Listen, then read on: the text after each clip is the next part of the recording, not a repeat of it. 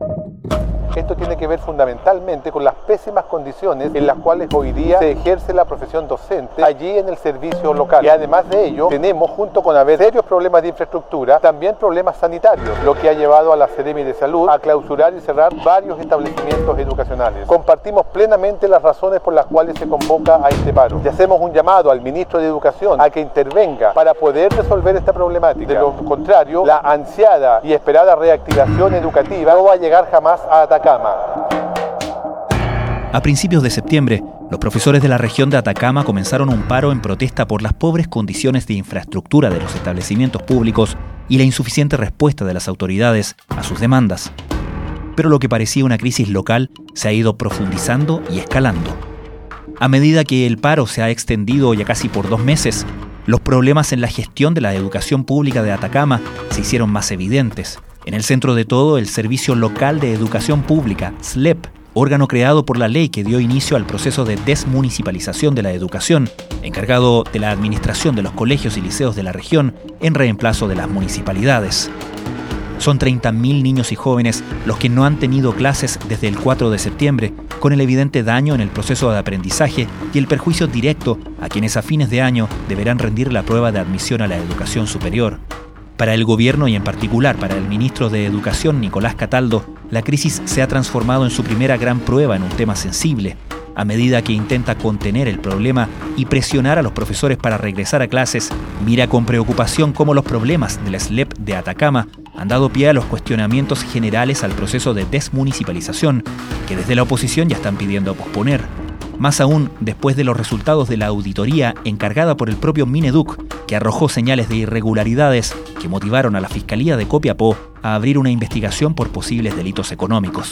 Y cuando ya Nicolás Cataldo ve el resultado de la auditoría que el Mineduc había mandatado sobre este servicio local de educación pública particular en Atacama y ve que hay posibles temas de corrupción, ya el tema comienza a tomar otro color obviamente, lo que lo hace a él también cambiar el discurso, ponerse un poco más rudo, sacar la artillería pesada y empezar ya definitivamente a tomar el timón de este problema. El periodista Roberto Galvez cubre educación para la tercera y ha estado siguiendo el caso desde el comienzo.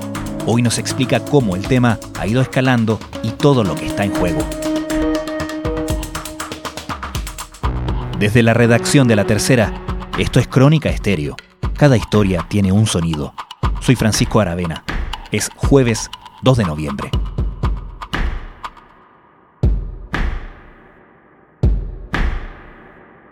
Hay que remontarse al segundo gobierno de Michelle Bachelet cuando esta reforma ya ve la luz y se define crear una nueva institucionalidad sobre la educación pública. Y ahí lo que se zanja es que los municipios que hoy son sostenedores del servicio educativo van a traspasar ese servicio a 70 servicios locales de educación pública. Servicio Local de Educación Pública, que su sigla es SLEP. La presidenta chilena Michelle Bachelet promulgó el jueves la ley que crea el nuevo sistema de educación pública. La nueva legislación forma parte de una serie de medidas para reformar el sistema educativo heredado de la dictadura de Augusto Pinochet, que dejó en manos de los municipios la administración de las escuelas públicas. Y ahí se zanja, por ley, que desde esa fecha, desde 2017, 2018 hasta el 2025, se iban a ir traspasando una cierta cantidad de municipios a cada uno de esos 70 SLEP.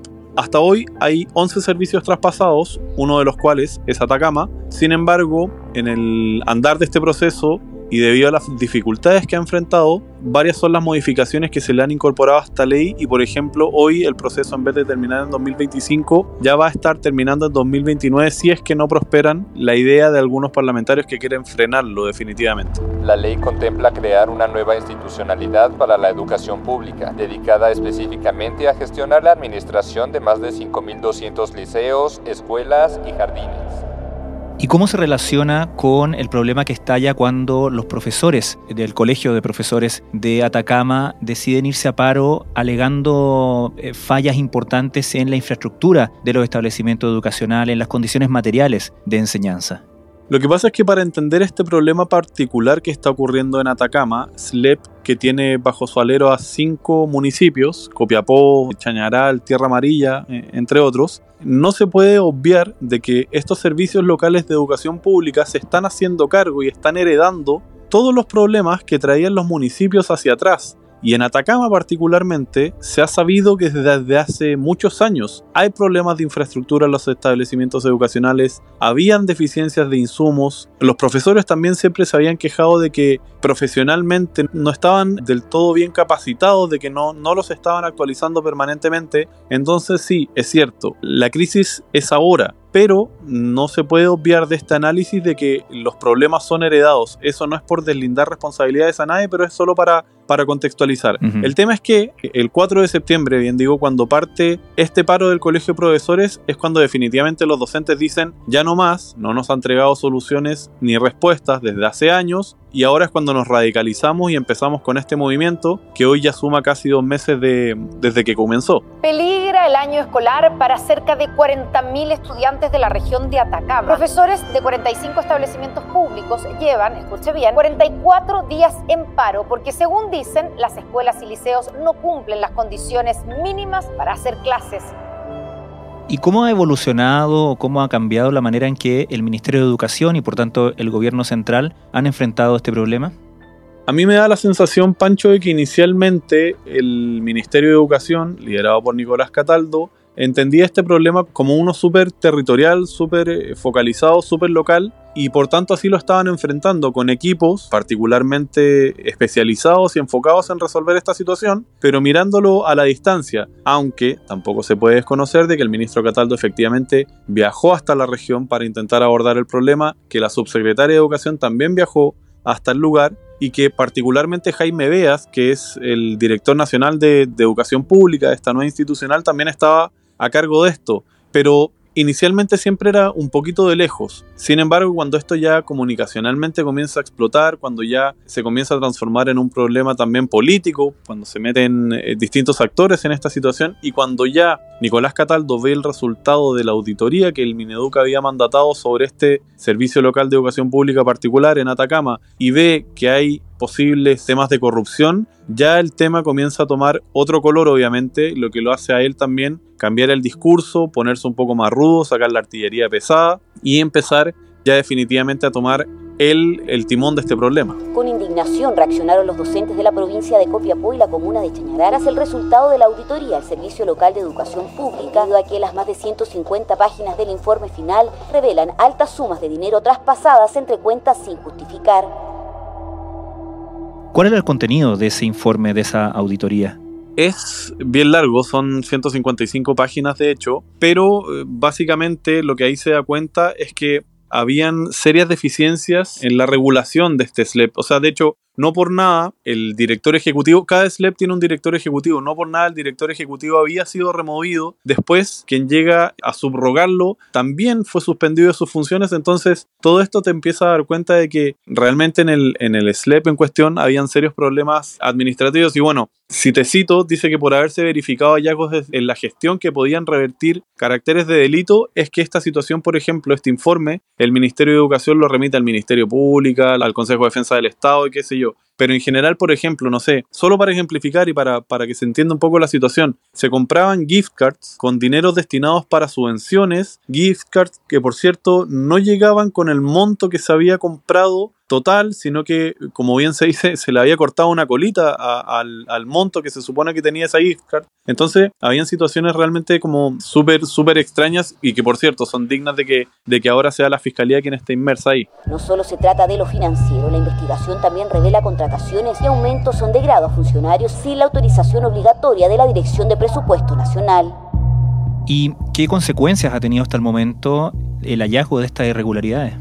En este momento, como te mencionaba anteriormente, han sido removidos primero el director ejecutivo del, del SLEP, quien lo subrogaba, y bueno, Ahora, obviamente, está en manos esto de, la Fiscalía, del Consejo de Defensa del Estado, y hay que ver en qué va a terminar, porque esto también podría traer consecuencias penales, pero también están eh, el otro tipo de consecuencias, las administrativas, que hay que ver también cuántas de las personas que trabajan ahí van a terminar siendo sancionados, suspendidos, removidos, pero también ha traído consecuencias políticas, obviamente, y por ejemplo, quienes hoy son oposición están ya jugándosela derechamente por frenar este proceso y tratar de que no siga adelante la programación que hoy tiene. Incluso ha provocado un cierto terremoto, guerrilla al interior del, del oficialismo, enfrentada la ADC con el Partido Socialista. Se habla mucho de que aquí también hay, hay una suerte de, de gallito, de ver quién tiene más peso, más poder de cara a unas futuras elecciones parlamentarias. Está metido el diputado Juan Santana del PS, la diputada Chicardini, la senadora Yana Proboste de la ADC. No por estar metidos, digo malamente, sino que están metidos como en esta disputa política por lo que se viene a futuro. Lamentable para nuestros alumnos, para nuestros hijos, pero es algo que debemos hacer, porque ya basta, basta de que nos roben los recursos. Que nos afecta a todos por igual, a los primeros, segundos y terceros, más gravemente a los cuartos medios técnicos profesionales. Lo que se está haciendo es intervenir materialmente las escuelas. Muchas ya están en proceso de intervención, otras van a partir en estos días. La ley 20.001 es la causa del motivo, es una muy mala ley que implementa estos servicios locales y que trae todas estas consecuencias para la educación pública. Hay muchos asistentes de la educación comiendo en los patios, comiendo debajo de la escalera. No tenemos un lugar donde poder almorzar tranquilo. El colegio de los loros prácticamente hay que hacerlo de nuevo. Entre los principales problemas que se busca resolver, además del Estado, de los establecimientos, está destrabar el funcionamiento del sistema, ya que hay fondos no ejecutados desde hace dos años.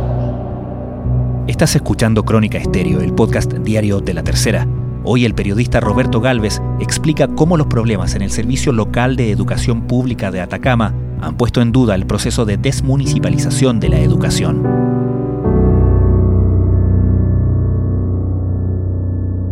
Y respecto a lo que alegan quienes hoy son oposición, han dicho que esto es una muestra de que la reforma para implementar la desmunicipalización tuvo desde el principio falencias graves. Como tú has dicho, como dijiste hace unos minutos, se fueron haciendo algunas modificaciones en atención a, eso, a esas falencias. ¿Cuáles son los problemas principales que se identifican como causantes o como parte importante de todo este problema y, y la razón por la cual desde la oposición están pidiendo detener el proceso de desmunicipalización?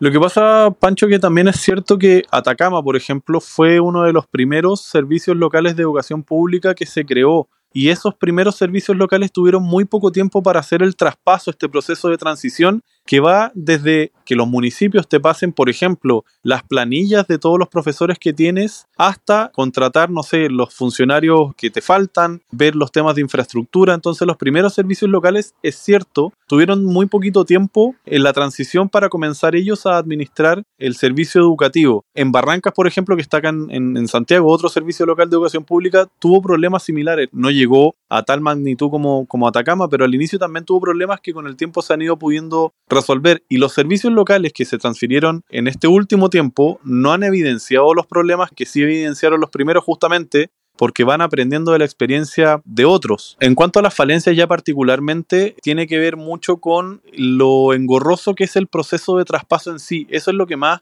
han detectado quienes se han encargado de, analizar el tiempo que lleva este proceso de desmunicipalización hasta ahora. Justamente porque los municipios no ponen del todo de su parte hay muchas diferencias en cuanto, por ejemplo, a cómo llevar la contabilidad entre un municipio y otro, siendo que después el servicio local tiene que unificar todo. No hay, por ejemplo, inventarios de todas las cosas que tienen en bodega cada colegio y eso el servicio local también tiene que hacerlo. Pero también es cierto que es otra de las aristas o patas que se ha analizado en esta situación, es que quizás es demasiado rígido, por ejemplo, el manejo de los recursos, no para despilfarrar, sino porque los recursos que son para una situación son solo para esa situación. Y si, por ejemplo, un SLEP lo administra bien y le sobran recursos y pudiera quizá invertirlo en arreglar el techo del gimnasio del colegio X, no puede hacerlo porque esos recursos están destinados, no sé, para una subvención, para la comida, qué sé yo. Y la otra situación que también se ha visto es que mmm, tal vez, porque estas, estas son, son, son hipótesis, pero no se ha encontrado a la cantidad de gente idónea suficiente también para asumir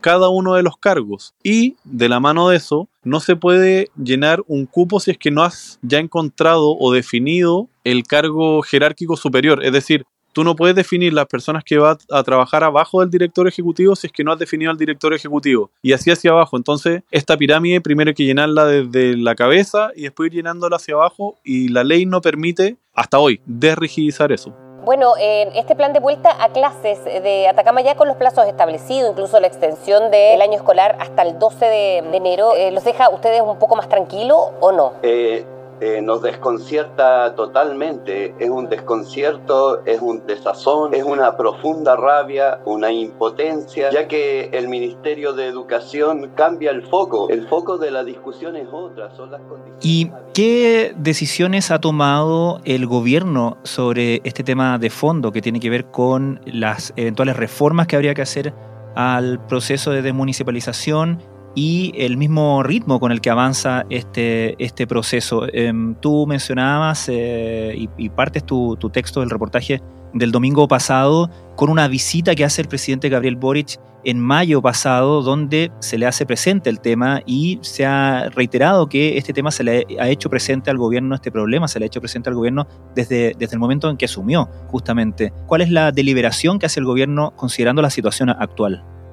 Bueno, lo primero que este gobierno, incluso antes de asumir, ya había definido que iba a centrar sus esfuerzos en que este proceso funcionara y saliera adelante. Una crítica quizás política que hacían personeros de este gobierno antes de ser gobierno es que el gobierno anterior, el gobierno de Sebastián Piñera, le había puesto poco cariño a este proceso y que a ellos también tienen culpa en cómo está hoy día esta nueva institucionalidad. El tema es que con esta definición de, centrar todos los esfuerzos aquí, por ejemplo, el ex ministro de Educación Marco Antonio Ávila ingresó indicaciones para el proyecto de ley de, de, de, la nueva educación pública. Sin embargo, Ávila se fue, llegó Nicolás Cataldo y Nicolás Cataldo analizó que estas indicaciones no estaban del todo bien y le va a hacer nuevas indicaciones a la ley donde va a apuntar, por ejemplo, a, a, a los plazos, a mejorar esta rigidez que te mencionaba anteriormente y una serie de, de situaciones. Lo que no quiere el gobierno es que crezca esta idea de frenar el proceso. Eso como de modo macro.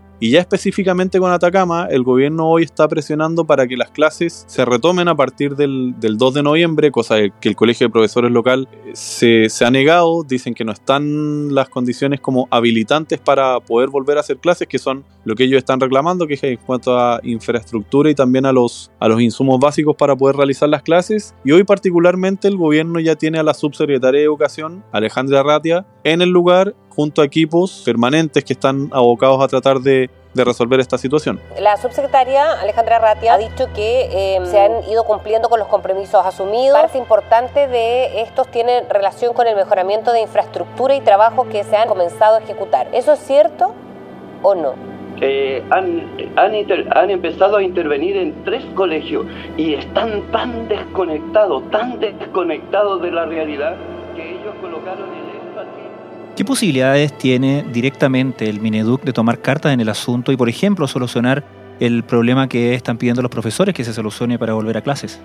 Es que son y no son. Lo que pasa es que son pocas porque justamente lo que se buscaba con esta nueva ley es que el servicio educativo público en Chile funcionara en una misma línea independiente del gobierno de turno. Entonces es cierto que el Ministerio de Educación no tiene tantas herramientas como quisiera para poder llegar, meterse y obligar a que esto sucediera, a pesar de que obviamente el Ministerio es quien tiene que ser el encargado de que eh, los niños tengan el derecho a la educación. Lo que sí puede hacer, por ejemplo, es apurar la entrega de recursos, comprometerse con los profesores a ellos tratar de resolver ciertas situaciones. Hoy día, por ejemplo, están conversando con municipios, con gobernación eh, regional, incluso con privados para tratar de levantar dineros y poder resolver todos los problemas como concretos, la, la gotera, el techo, eh, la falta de plumones, de pizarra, todo eso para tratar de resolverlo rápido. Y lo otro que puede hacer también el, gobierno, que lo han analizado, es ya entrar en la arista más judicial bueno, con, con, los casos que se han pesquisado hasta aquí, pero también irse, no sé si se encuentra la palabra, pero, pero también que eh, comenzar a presionar a los profesores de alguna forma, porque finalmente son quienes se están negando a realizar las clases ya hace dos meses y que tiene en un riesgo real a casi 30.000 alumnos de perder el año, el año escolar.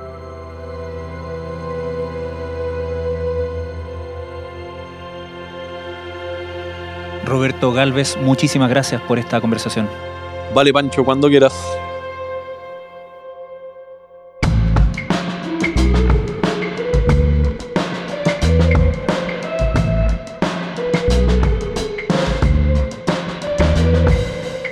Crónica Estéreo es un podcast original de La Tercera. La edición y conducción es de quien les habla, Francisco Aravena. El diseño y postproducción de sonido son de Michel Poblete. Nuestro tema principal es Say Again de Citadel. Escucha todos nuestros episodios en Spotify o en tu plataforma favorita de podcast y en latercera.com. Nos encontramos mañana en una nueva entrega de Crónica Estéreo. Cada historia tiene un sonido. El podcast diario de la tercera.